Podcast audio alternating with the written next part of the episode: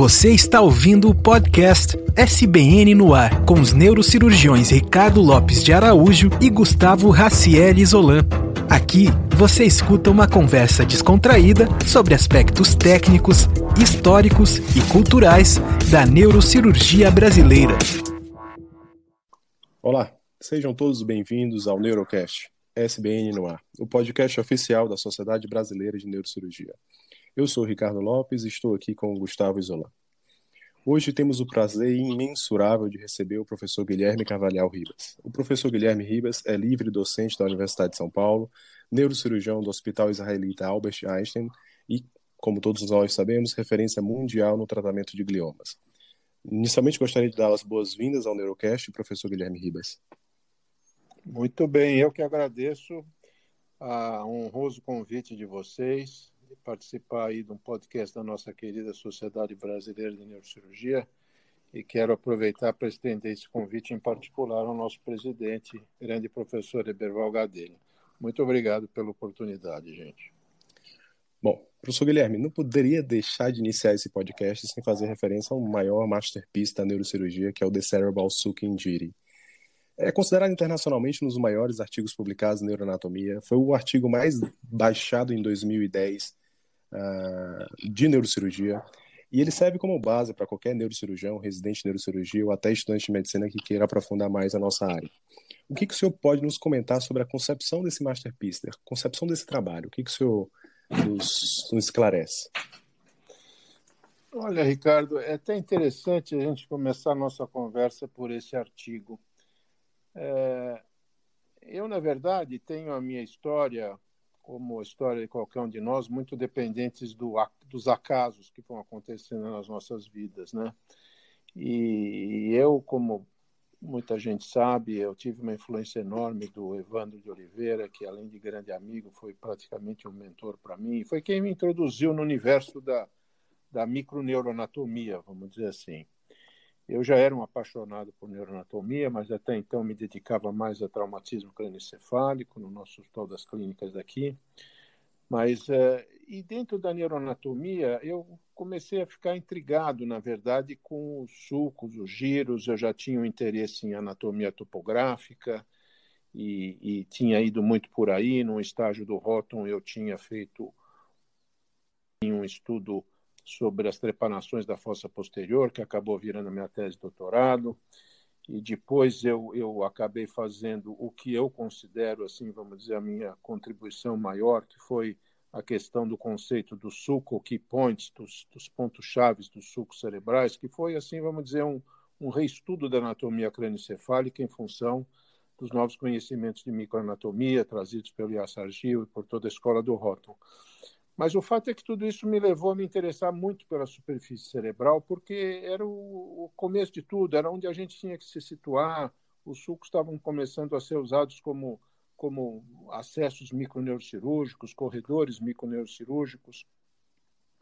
E os sulcos cerebrais eles são interessantes porque a anatomia, a, a, organização dos sulcos e giros só foi, só foi destrinchada, vamos dizer assim, na realidade, no, nos meados do século do, do, século XIX, como todo mundo sabe, talvez tenha sido a última descoberta da anatomia macroscópica, vamos dizer assim. E eles parecem um labirinto, então isso me interessou muito estudar isso. E eu tinha já a minha experiência com estudos, com trabalhos científicos, como eu falei com essa questão do Suco Key Points, e esse trabalho foi um trabalho que eu fiz durante muitos anos de tentar entender os sulcos. E fui pondo notas assim aos poucos e acabou virando, dentro das minhas observações, dos meus estudos, no fundo, um artigo mais de revisão, e não só histórica, mas descritiva, vamos dizer assim, dos sulcos e giros cerebrais. E eu consegui publicar isso no, no Journal Neurosurgery, na verdade, no, no Branch, que é o Neurosurgical Focus do Journal Neurosurgery, que tem uma disseminação digital maior. E tive essa felicidade de, de, de ver que foi o artigo mais acessado nesse determinado ano uh, de todo o grupo do Journal Neurosurgery. O grupo do Journal Neurosurgery tem o Journal Neurosurgery propriamente, tem o Focus, tem o, o Pediatrics, tem o Spine, enfim é, é um conglomerado de revistas, e esse não só foi o mais acessado, mas pelo que eu saiba, é, parece que talvez não tenha tido nenhum acesso tão grande quanto esse artigo até hoje. Ele ficou, o segundo lugar foi um artigo que teve metade dos acessos eh, que tiveram nosso. E o que é interessante é que é um artigo anatômico básico, e você veja que interesse que tem o neurocirurgião, principalmente o neurocirurgião jovem, pela anatomia. Ele acabou sendo o trabalho mais acessado, acabou sendo um pilar aí do que a gente Exatamente. conseguiu fazer ao longo desses anos, né? Sem dúvida. Perfeito. Doutor Guilherme, eu me recordo quando fui fellow do Dr. Evandro em 2003, que se falava muito em fotografia 3D. E quando se falava em, fotografia 3D, não se citava muito o Houghton, a Universidade da Flórida. Eu me lembro que o que mais se falava lá no laboratório era da técnica que o senhor introduziu de 3D. Nós sabemos que o senhor é um apaixonado pela fotografia. Conte para nós e os nossos ouvintes como é que foi esse, como é que se deu essa questão da fotografia 3D em neuroanatomia? Pois é, é eu, eu na verdade, é, quando adolescente, vamos dizer assim, eu, eu tive a oportunidade de ser um exchange student nos Estados Unidos durante meses e isso foi um, um, uma das coisas assim muito importantes que me aconteceu e que eu deixo aqui como sugestão aos meus cirurgiões jovens. Nessa oportunidade, eu tive a ocasião de desenvolver o meu inglês, que eu já aprendi aqui em escolas e tal, mas me foi muito importante isso. E participei lá, fiquei estudando durante meses no high school.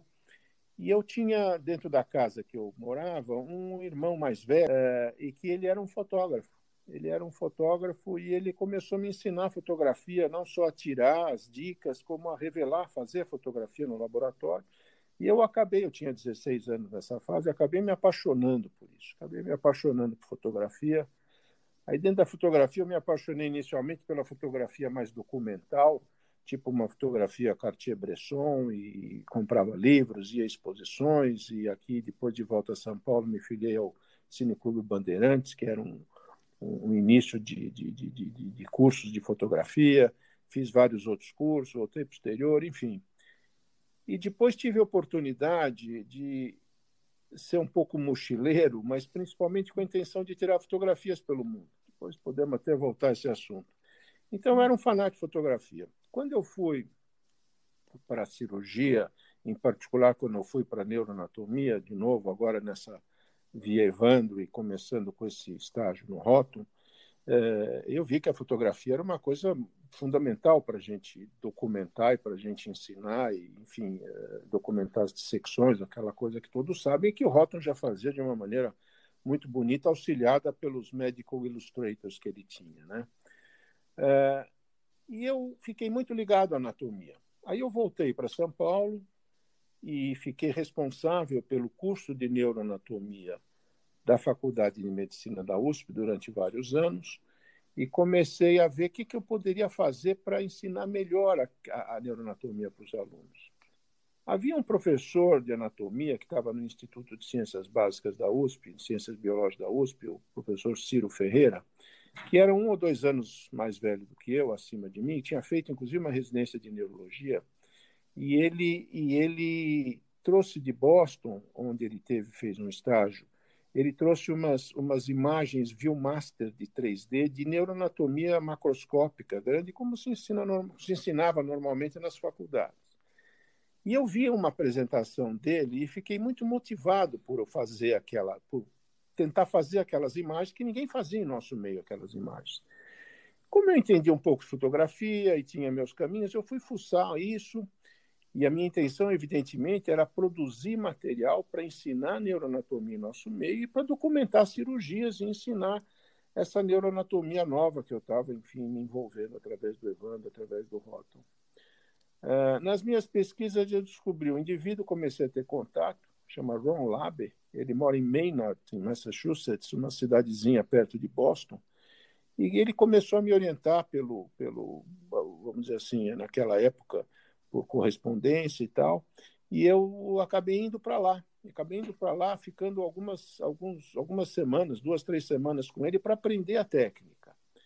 E aprendi a técnica de fazer a fotografia de estéreo pares, comprei o material necessário, voltei para cá. E nesse momento, eu não só estava dando aulas na disciplina de anatomia topográfica da Faculdade de Medicina da USP, que era uma disciplina pioneira, porque era uma disciplina de anatomia aplicada, ligada ao departamento de cirurgia e não às ciências básicas. Eu era o responsável pelo ensino da neuroanatomia lá, junto com meu grande amigo, professor querido Aldo Junqueira. É, e eu também estava com o Evandro na Beneficência Portuguesa, porque eu trabalhava com o Raul Marina, com o Evandro na Beneficência Portuguesa. O Evandro estava começando a fazer aquele laboratório que depois tornou um marco aí mundial também aqui na nossa Beneficência Portuguesa. E eu comecei a trabalhar com ele lá, ele tinha muitos fellows, eu orientava alguns desses fellows, eh, e comecei a fazer também fotografia 3D, então, não só na Faculdade de Medicina, como algumas na própria Beneficência. Então, com isso, eu comecei a criar esse material de documentação de anatomia em 3D através dos estereopares, inicialmente usando slides analógicos, como se usava antigamente. E, e, eu acho que o grande mérito nosso foi produzir esse material. É claro que aqui ninguém de nós inventou a fotografia 3D, até porque a fotografia estereoscópica, que é a fotografia que a gente chama 3D, ela é do século XIX, começou junto com, com o advento da fotografia, praticamente, com as técnicas anaglíficas, depois outras técnicas. E o grande mérito foi nós produzirmos. Aí eu aprendi a usar esse, essa técnica também no microscópio cirúrgico, obter o estéreo par no microscópio cirúrgico, comecei a fotografar minhas cirurgias em 3D também.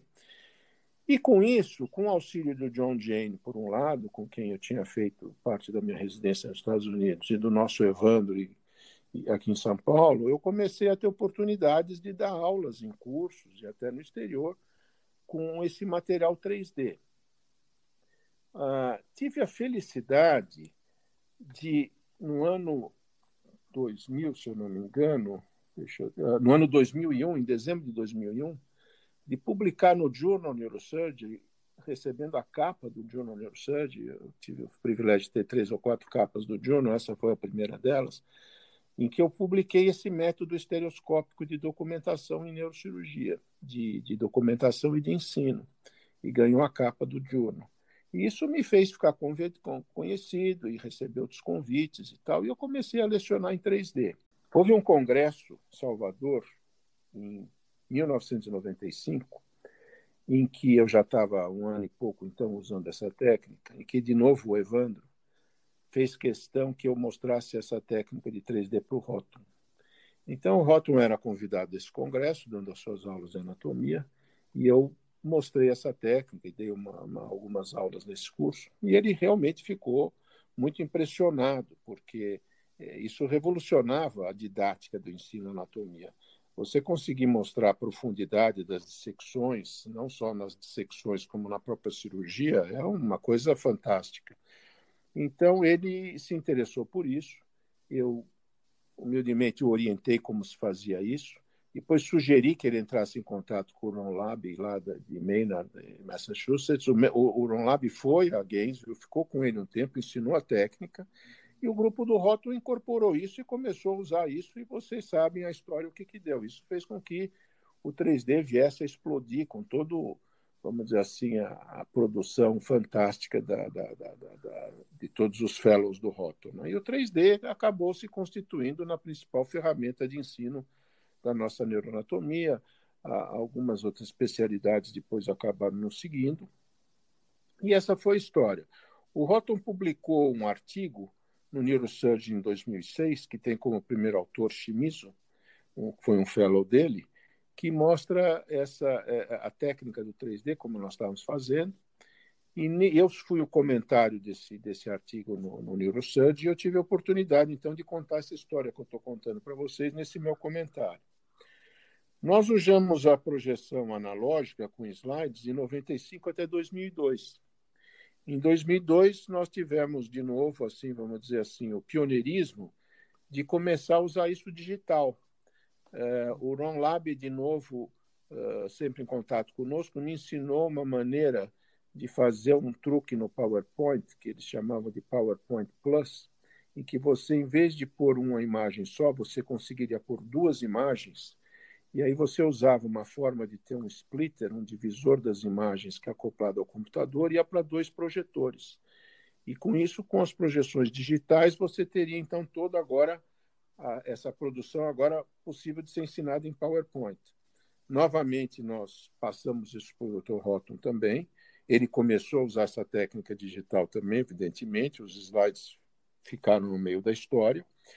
E, e, nós estamos, depois, chegamos a publicar essa técnica, como fazer essa, essa coisa digital, em 2015, no Journal Neurosurgery, tendo a nossa querida Carolina Martins como a nossa primeira autora dessa técnica, que ela tinha, uh, vamos dizer assim, introduzido também no rótulo através de nós. É, é, foi nesse momento em que se partiu do analógico para o computador que se conseguiu avançar mais ainda no 3D com essas telas de silver screen e, e esses óculos de luz polarizada? Não, não. Essa, a tela silver screen, a tela, a tela de prata, ela, ela já tinha que ser utilizada, já era utilizada na projeção analógica. Porque ah, você, em termos básicos, você tem duas técnicas. Você tem a técnica anaglífica, em que você ah, faz a polarização por cores, aí você... Green and red, é, ok. Você não, não precisa de uma, de uma tela. Uh, e você tem a, a, a, técnica de polarização horizontal vertical e também polarização circular, é outra técnica, que você, na polarização vertical horizontal, você precisa com que a luz vá e volte e não se despolarize. Então, a, a tela a, a, tela Silver Screen é a única tela que mantém a luz polarizada no horizontal e no vertical, conforme ela vai, bate e volta. E os óculos, evidentemente, são filtros também polarizados ou horizontal ou vertical. Então, essa tela Silver Screen, que era o, era o grande problema da gente ter que carregar uma tela enorme. Eu me lembro que uma vez eu tive a oportunidade de dar uma aula num, num, num breakfast seminar no Double A Nest, me lembro que foi em Orlando, e eu tinha cinco minutos para falar e tive um trabalhão para levar uma. Eu, eu andava Era um entulho para cima e para baixo. caixas carregando isso tudo e, e às vezes não tinha ninguém para me ajudar, eu deixava uma parte no hotel, fazia uma viagem, depois fazia uma segunda viagem, tinha que chegar às 5 horas da manhã para montar tudo na sala, e isso no começo para falar cinco minutos. Cinco minutos. Mas enfim, uhum. mas até a tela era o maior trambolho da gente carregar. Sim. E ainda é, né? Isso ainda, ainda é um é. problema. Porque hoje em dia nós temos telas dessas disponíveis em, em vários centros do mundo, então em geral a gente não tem mais que carregar a tela, né? Pronto. Perfeito. Eu poderia só mencionar mais uma coisa do 3D sim. bem sim. atual. Sim, sim. Perfeito. É, é muito interessante que é, nessa fase agora triste que nós estamos vivendo no mundo inteiro, dessa pandemia do Covid, é, isso nos levou a novas maneiras de nós nos relacionarmos, inclusive fazermos aula e simpósios, como todos nós estamos convivendo, e fundamentalmente, principalmente através dessa ferramenta que é o Zoom, né? Então, em setembro agora do ano passado, nós começamos a dar aula em 3D pelo Zoom, voltando a usar a, teca, a técnica anaglífica. A técnica anaglífica, que como você falou, usa os óculos uh, vermelho e verde ou vermelho e azul, uh, ela polariza em, em, em, função das cores. E ela tanto pode ser a cores, quanto você pode fazer com que a, o, o produto final seja em branco e preto.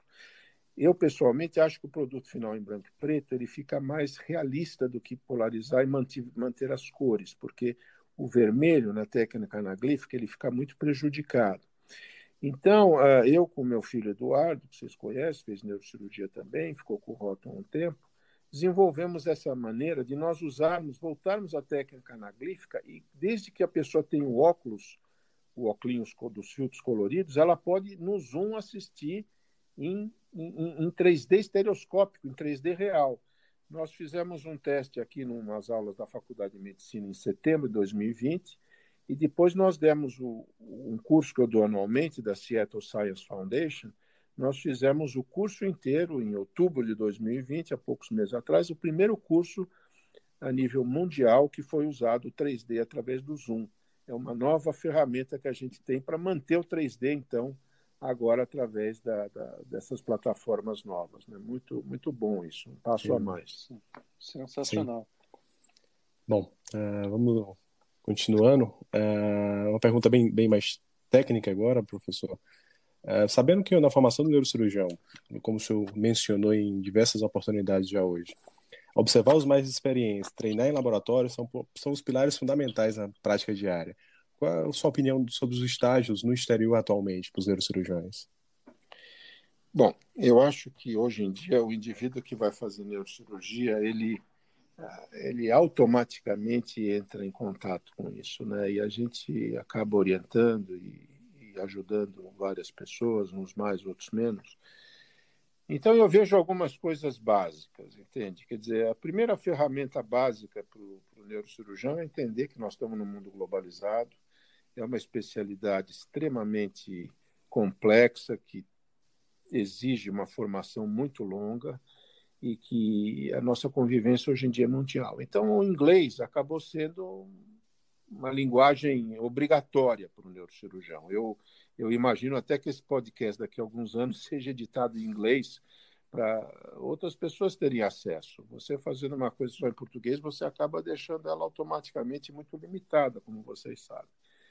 Exato, já é o nosso plano. Então, pois é, você veja. Então, o inglês é uma ferramenta inicial é, para o neurocirurgião, até antes. Mandatória. É mandatório, é mandatório. Eu até acho que que eh, as, as escolhas de acesso eh, já levam em consideração isso o indivíduo para a residência dele, né? Quer dizer, é, é, é, uma, é uma coisa básica. Outra coisa básica que eu vejo é a questão de você lidar com essas ferramentas digitais. Quer dizer, hoje em dia é fundamental, não só para o neurocirurgião, para qualquer um. Nós estamos falando aí do, do beabá, né? Agora, a neurocirurgia, eu tive o privilégio de vivenciá-la, vamos dizer assim, desde o advento da microcirurgia, na década de 70, o Yassargil instituindo e colocando a microneurocirurgia, o uso do microscópio. Me lembro do meu profe primeiro professor, Gilberto Machado Almeida, fazendo a transição do sem microscópio para o microscópio. É, e depois a discussão das subespecialidades, eu estava no HC nessa fase, eu me lembro que eu fui uma das pessoas que insistia que o professor Gilberto dividisse o serviço em subespecialidades. Isso acabou ficando. Eu acho que isso aqui teve coisas boas e coisas ruins. É, eu, por exemplo, hoje em dia, como foi mencionado, me dedico mais a tumores, mas eu fiquei muitos anos no HC fazendo vascular, fazendo aneurismas, influência do Evandro, do próprio Gilberto Machado de Almeida, e eu acho que fazer um pouco de vascular é, é uma coisa fantástica, porque você perde o medo dos vasos, você aprende a técnica microneurocirúrgica, tem muito a ver com a neurocirurgia vascular. Então, eu acho que se o indivíduo puder passar por uma fase de fazer vascular, nem que sejam as coisas mais simples, eu acho que é uma coisa muito boa para o desenvolvimento técnico. Mas antes disso, voltando à nossa anatomia, eu acho que o grande mérito do Jassargil e do, depois do Róton e com a difusão que o Evandro fez dessa junção dessas duas filosofias, vamos dizer assim, é, é, a questão de que a anatomia é uma coisa fundamental, é uma coisa básica, e, e o interesse do neurocirurgião mostra isso. É necessário, você precisa conhecer o terreno em que você trabalha, precisa conhecer detalhes desse terreno.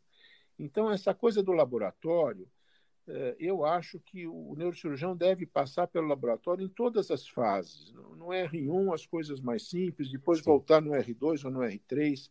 Da mesma maneira que o neurocirurgião faz um estágio no pronto-socorro, faz um estágio na vascular, faz um estágio não sei aonde, eu acho que eu acrescentaria alguns outros estágios. Eu acrescentaria fundamentalmente um estágio de anatomia contínuo, que ele vai e volta e que ele tenha que produzir alguma coisa nesse laboratório. E eu também colocaria, hoje em dia, que o neurocirurgião passasse pela neuroradiologia.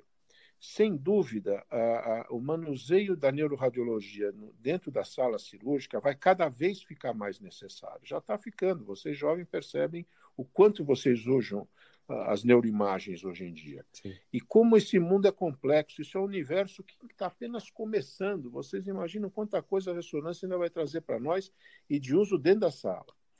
Quando isso for acoplado com a endoscopia, que ainda vai se desenvolver muito, a endoscopia é, é, é uma ideia fantástica, ainda à espera de uma tecnologia que faça com que a gente consiga fazer tudo o que a gente gostaria de fazer com a endoscopia.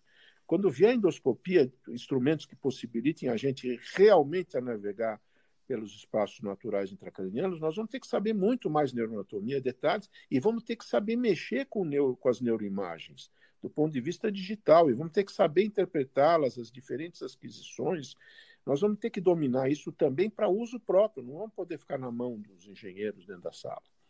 Então, eh, eu acho que uma outra coisa é que o neurocirurgião se prepare mais nesse campo da. Eu não estou falando de interpretação da imagem, não. Eu estou falando do aspecto Sim. técnico de, de, de, de, de aquisição de, de aquisição e de saber manipular essas imagens, manipular, inclusive para documentação científica.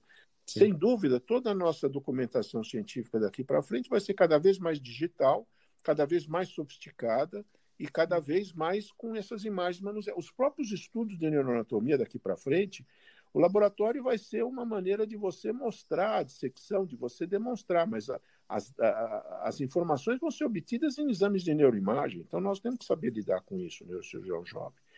Então, Perfeito. eu acho que tem essa coisa da subespecialidade, tem que aprender de tudo antes, depois ir subespecializando, anatomia, neuroimagem, e tendo como base sempre o inglês e a questão digital, sem dúvida nenhuma. Perfeito. Perfeito. A gente está totalmente de acordo uh, e, e, já sente isso, né? A sua experiência, que já tem toda uma história de vida, a gente que é mais jovem, a gente sente uma necessidade grande disso. Tanto é que na nossa oitava edição, no nosso curso lá de Nova York, de anatomia microcirúrgica, a gente pediu para um colega dar, dar uma aula especificamente de neuroradiologia daquela anatomia que a gente viu no laboratório. Por exemplo, tudo sobre a clinoide anterior que a gente dissecou. Então, ele deu uma aula sobre a clinoide anterior e no laboratório os alunos fizeram clinoidectomia, etc. E é, isso aí é sensacional, faz toda a diferença no planejamento. E com certeza o senhor já tem esse conceito, acho que há bastante tempo, e, e não há dúvida que isso vai ser cada vez mais implementado aí nos Sim. cursos. Doutor Guilherme, vou lhe fazer uma última pergunta, ok? Deixa eu só completar Essa... isso que você comentou.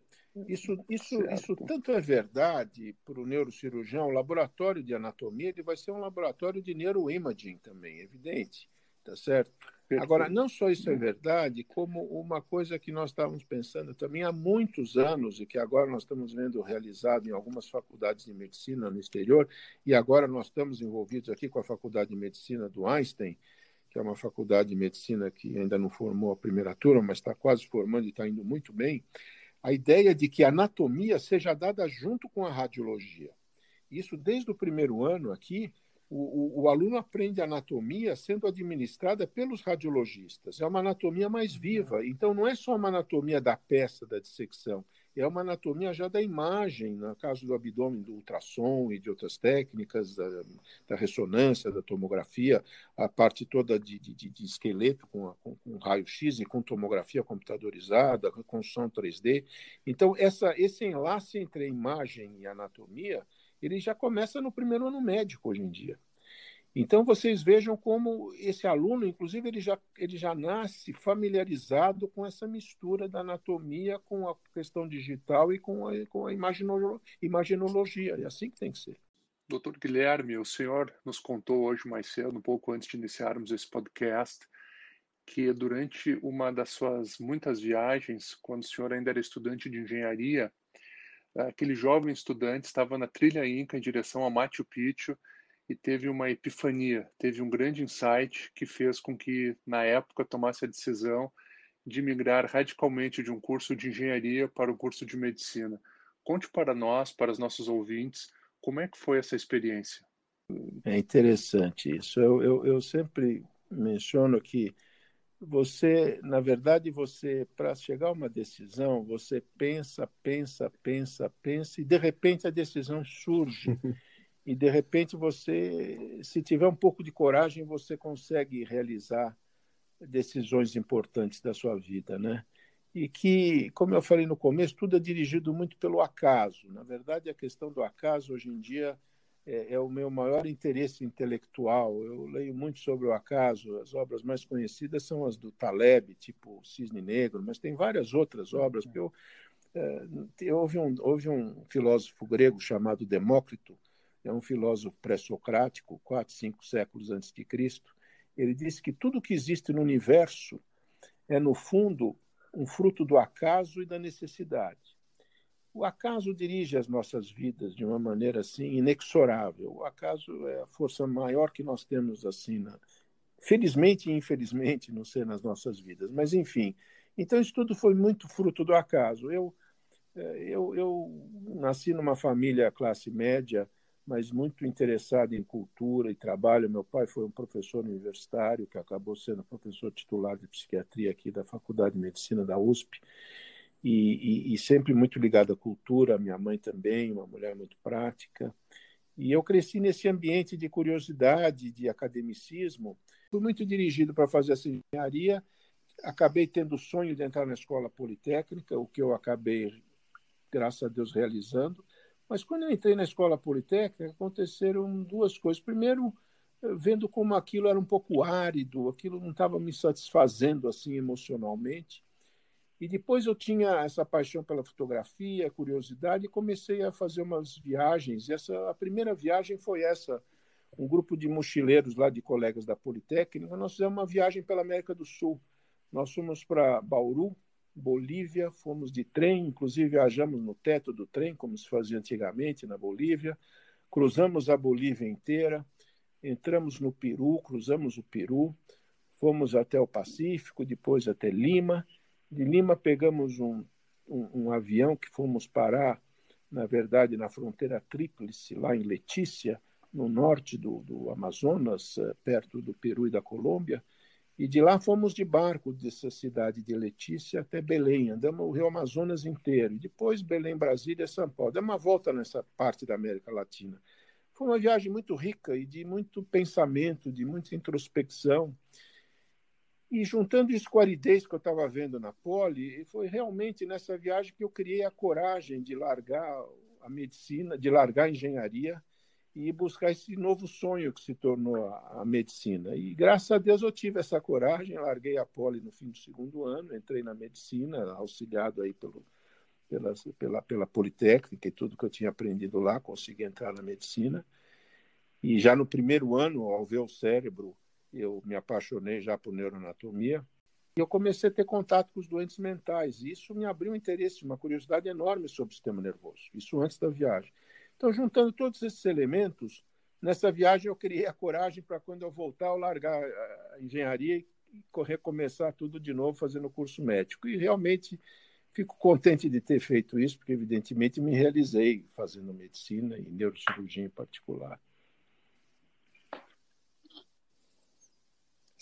Puxando a questão do, do Taleb, seria basicamente o conceito do antifrágil. Né, Exatamente, professor depois ele veio com esse conceito. É. É. Que é, diante Exatamente. do caos sempre Agora, aparece uma oportunidade. O que eu aprendi muito em lendo sobre o acaso são dois aspectos. O acaso é uma força inexorável na vida da gente a gente tem que muito, tomar muito cuidado com o acaso, para você não se expor a situações. Você vai pegar um elevador, você tem que ver se o elevador está lá mesmo, né? porque o acaso pode fazer com que o elevador não esteja vindo. Agora, por outro lado, Sim. você precisa se expor ao acaso, você precisa se expor a novas oportunidades que elas surjam. Se você não se expuser, não vão surgir novas oportunidades. Então, nós precisamos saber administrar essa força que, que, que vai se colocando na vida da gente. Né? E, então, isso é muito importante. E, e só para concluir essas viagens, depois essa, essas viagens acabaram, junto com a fotografia, gerando outras viagens.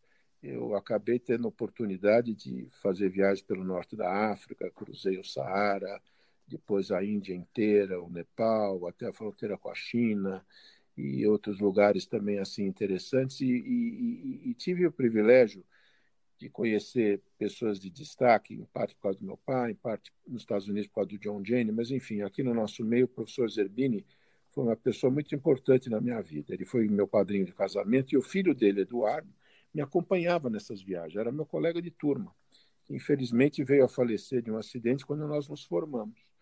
E foi o melhor amigo que eu tive, talvez, tanto que o meu filho Eduardo, que faz neurocirurgia, tem esse nome como assim fosse uma homenagem ao meu grande amigo Eduardo, que fez essas viagens todas comigo. Então, essa coisa de você também se permitir viver outras, outras situações e sentir o mundo de outras formas é muito rico.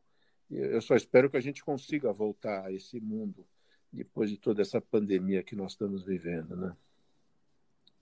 E vai ser muito importante, com certeza, Ricardo, se o professor Guilherme estiver de acordo, a gente tem que fazer esse podcast em inglês também, sabe? Sim. Porque é muito importante o registro histórico dessa, dessa questão da anatomia 3D e como a anatomia ela foi para o mundo justamente por causa desses acasos que o professor Guilherme acabou de nos falar, né? O acaso dele se apaixonar pela fotografia, de ter aprendido nos Estados Unidos as fotografias e no final isso aí chegou no rótulo e se espalhou, né? Então tudo tudo começou efetivamente com o professor Guilherme. Eu vou, Ricardo, eu faço o fechamento então aqui. Tá, eu, o que a gente... acha, professor Guilherme? Gostaria de fazer mais Não, alguma, eu queria alguma só colocação? agradecer de novo a oportunidade de vocês, do nosso presidente Berval Gadelha. Eu acho que é uma é uma empreitada muito gostosa que vocês estão fazendo, muito importante. Inclusive, sair um pouco da neurocirurgia, ver a história de cada um. Tem tanta gente que tem histórias interessantes para contar e para nos motivar também. Então, parabéns por essa iniciativa que vocês estão tendo. E sucesso, né? Como se eu pudesse dar algumas dicas, alguns caminhos claros para os jovens neurocirurgiões uh, nos próximos anos, digamos assim. Seu, duas, três frases. Duas, assim, três frases assim marcantes. O que poderia, o que o jovem pode fazer hoje? O que o senhor faria se tivesse a cabeça que tem como jovem hoje? Olha, eu acho que alguma a coisa assim? cirurgia de amanhã ela não vai permitir improvisações, ela não vai permitir maus resultados, ela vai ser muito exigente, vai ser muito exigente. É, como tem que ser mesmo, como tem que ser mesmo. As coisas vão ser todas muito transparentes, vai ser tudo muito online. Então, o indivíduo se preparar de uma maneira ideal é, não, vai, não vai ser bom, importante, vai ser fundamental, vai ser uma necessidade absoluta. Então, o que eu diria para o neurocirurgião é que ele escolheu uma especialidade que ele não pode ter pressa. Ele não pode ter pressa. Se ele, por alguma razão, tiver que fazer outra realização com pressa na vida, infelizmente ele tem que mudar de, de especialidade ou às vezes até de profissão. Porque ele só vai ser um bom neurocirurgião se ele fizer uma boa formação. E essa boa formação vai extrapolar só os nossos centros, vai obrigar ele ter uma formação globalizada, evidentemente. Então, você veja nos Estados Unidos e mesmo outros países hoje em dia, você, além dos cinco ou seis anos de residência, depois você tem os fellows, que o fellowship, o fellowship na minha época era uma coisa de ver experiência. Hoje em dia o fellowship que é a especialização mesmo. O indivíduo vai fazer vascular no fellowship de vascular e lá que ele vai começar a operar as coisas complicadas. Isso depois que ele terminar a residência médica, a residência de neurocirurgia. Então eu acho que o principal é não ter pressa. O principal é não ter pressa e ir atrás um, um passo por vez e, e, esse é o único caminho. E saber para o que ele serve também, né? Saber de ter a humildade, olha, eu consigo fazer isso, não consigo fazer aquilo, eu sou bom nisso, não sou bom naquilo. A gente precisa ter essa humildade, que senão não, não vai dar certo. Em nome da Sociedade Brasileira de Neurocirurgia, eu e o professor Gustavo Isolan agradecemos imensamente a entrevista, a paciência e as experiências de vida do professor Guilherme Ribas. É sempre uma honra e um prazer é, gostaria Eu que de agradeço, apenas novamente. agradecer. Obrigado, Ricardo. Obrigado, Gustavo. Você escutou o podcast SBN no Ar, o podcast da Sociedade Brasileira de Neurocirurgia.